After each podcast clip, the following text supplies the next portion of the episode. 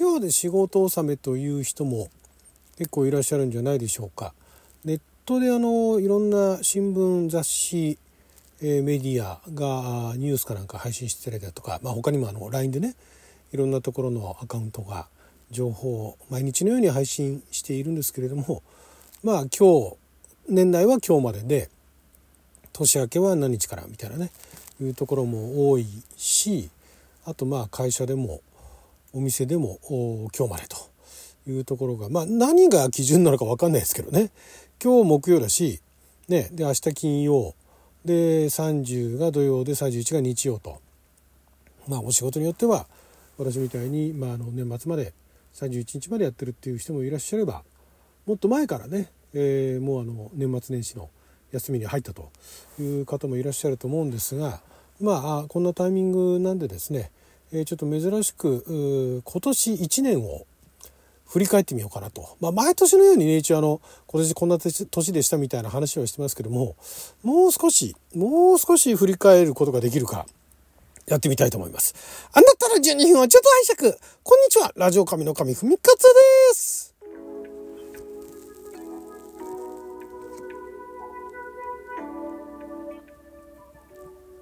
今日は2023年12月28日木曜日六曜はともびきでございます。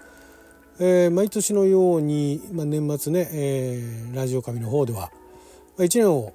振り返るってほどではないんですけれども、まあ、その年初にね掲げた目標目標というか、まあ、あの今年の抱負っていうね、えー、私はもうだいぶ前から漢字一文字で、えー、抱負をね 今年の抱負は漢字一文字でと年初に、えー、掲げてで、まあ、年末それが実現できたかどうかどれぐらい、えー、実現できたのかなんていう話をしてましたけども、まあ、ちなみに今年の、えー、年初の今年の抱負は「勝つ」と、えー、活動の勝つですね。生きるとも読みますけれども勝つというまああの活動をしていこうかなと。いろいろ活動あるいは活躍できたらなみたいなね。そんな感じで勝つと。生き生きとした日々を送っていこうということで勝つという一文字でしたけれどもじゃあまあ今年振り返ってねどれだけ活動したかというとまあだからその活動にもよるんですが、えまあ、今まで毎年少なくとも1本は書いていた新作というものが舞台のね、え、新作が今年は一本もなかったですね。えー、書き直しってのはありましたけれども 夏にあの再演があったんでね、えー、それで、えーまあ、ちょっと、えー、10年前の10年前ですよしかもね。10年前の作品の手直しなんかをしたりしましたけれどもまるっきりの新作というのは舞台台本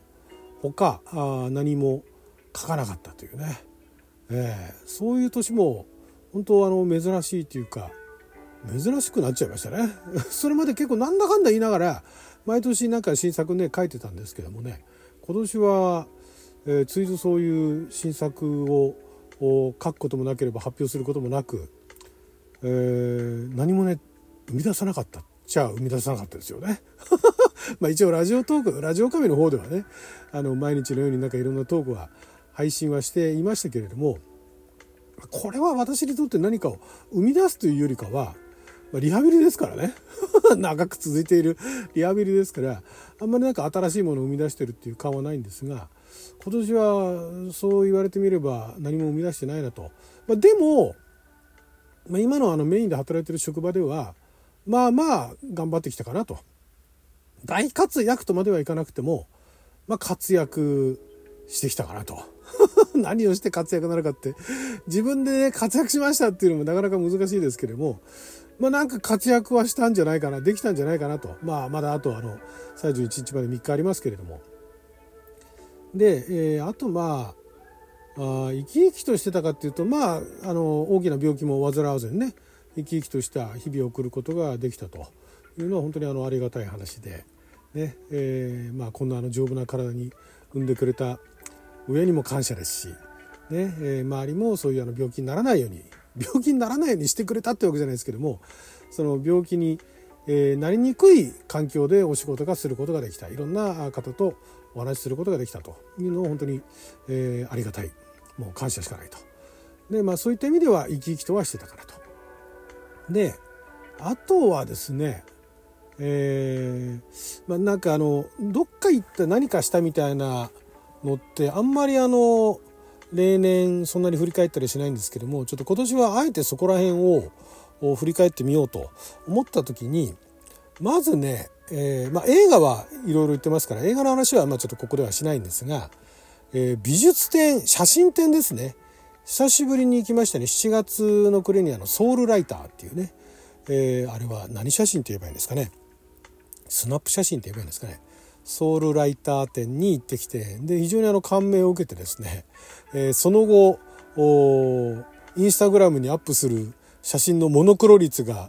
もうあの増大したっていうね 別にあのソウルライターモノクロ写真で有名ってわけじゃないですけどもなんかモノクロの良さっていうのにちょっと目覚めてですねインスタグラムの方では結構モノクロ写真をその後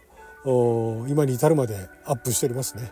カラーもアップしつつ圧倒的にモノクロのしかも私あのインスタグラムの東京というフィルターが非常にお気に入りでで何かとですね風景とっては東京のフィルターかけてモノクロでアップするというのが、まあ、今年でしたね。そういう意味ではそういう何でしょう、まあ、すぐ影響されやすいといえばそれまでなんですがそういうなんかあの自分の刺激になる写真展を見に行ったのが7月の暮れでございましたそして8月がですね、えー、お出かけというかまあ、あのその10年前のね舞台の再演というのがあまたバーであってでそれの神戸公演っていうのがあってで今までそこのねベースプロデュースで、えー、私があの本書いて上演した作品で神戸でも上演したのがそのうち3本ぐらいかなあるんですがどれもあの神戸私は行けてないんですよ。まあ、いろいろあのこちらのスケジュールの都合もあたりだとか、まあ、いろんなことがあって行けなかった